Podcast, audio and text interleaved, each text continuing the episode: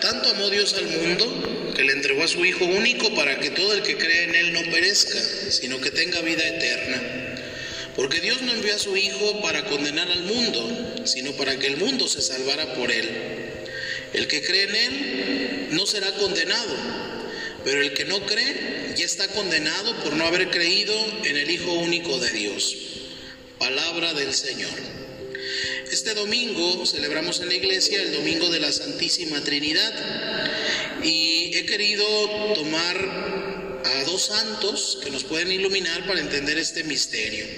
El primero es San Agustín, es una anécdota de su propia vida.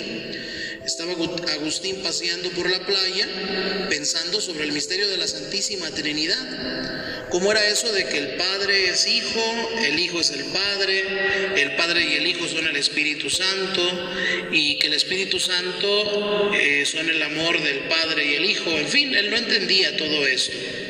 Por supuesto que su cerebro mortal no concebía la idea, más bien se enredaba cada vez más. En eso vio a un niño que estaba con una pequeña conchita sacando el agua del mar y echándola en un pocito en la arena.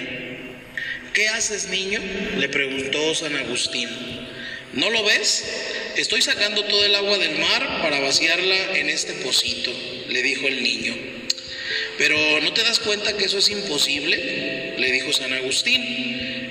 Le respondió el niño, Agustín, es mucho más fácil que yo logre hacer esto que tú comprendas el misterio de la Santísima Trinidad.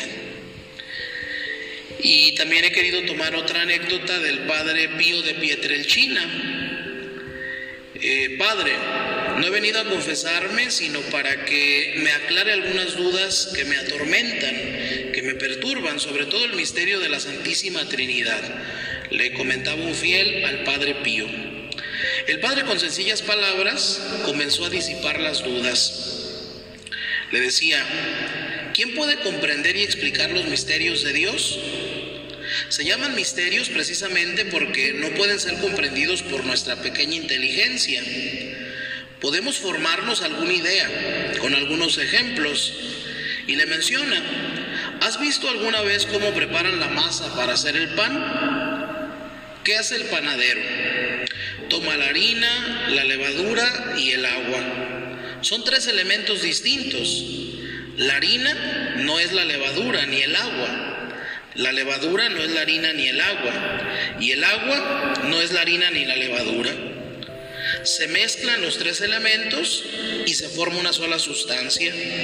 Por lo tanto, tres elementos distintos forman una sola sustancia. Con esa masa se hacen tres panes que tienen la misma sustancia, pero distintos en la forma el uno y, el, uno y el otro. Eso es, tres panes distintos el uno del otro, pero una única sustancia. Así dice, así es de Dios, así es la Santísima Trinidad. Él es uno en su naturaleza, trino en las personas iguales y distinto el uno del otro. El Padre no es el Hijo, ni el Espíritu Santo. El Espíritu Santo procede del Padre y del Hijo. Son tres personas iguales, pero distintas. Sin embargo, son un solo Dios, porque única e idéntica es la naturaleza de Dios. El misterio de la Santísima Trinidad consiste en que Dios es uno solo y en Él hay tres personas distintas, el Padre, el Hijo y el Espíritu Santo. El misterio de la Santísima Trinidad nos ha sido revelado por la persona, palabras y acciones de Jesucristo. Después de haber hablado por los profetas, Dios envió a su Hijo Jesucristo, quien nos dio la buena nueva de la salvación.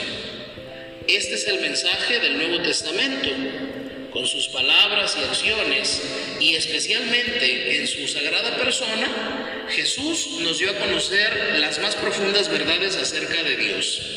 La Trinidad es el misterio más profundo. En este día honremos a la Santísima Trinidad. Siempre que tomemos conciencia de que Dios Padre, Hijo y Espíritu Santo están presentes en nosotros. Le honramos a sí mismo cuando tratamos de entender con la ayuda de la fe por el bautismo, que estamos llamados a una íntima unión de amor con las tres divinas personas.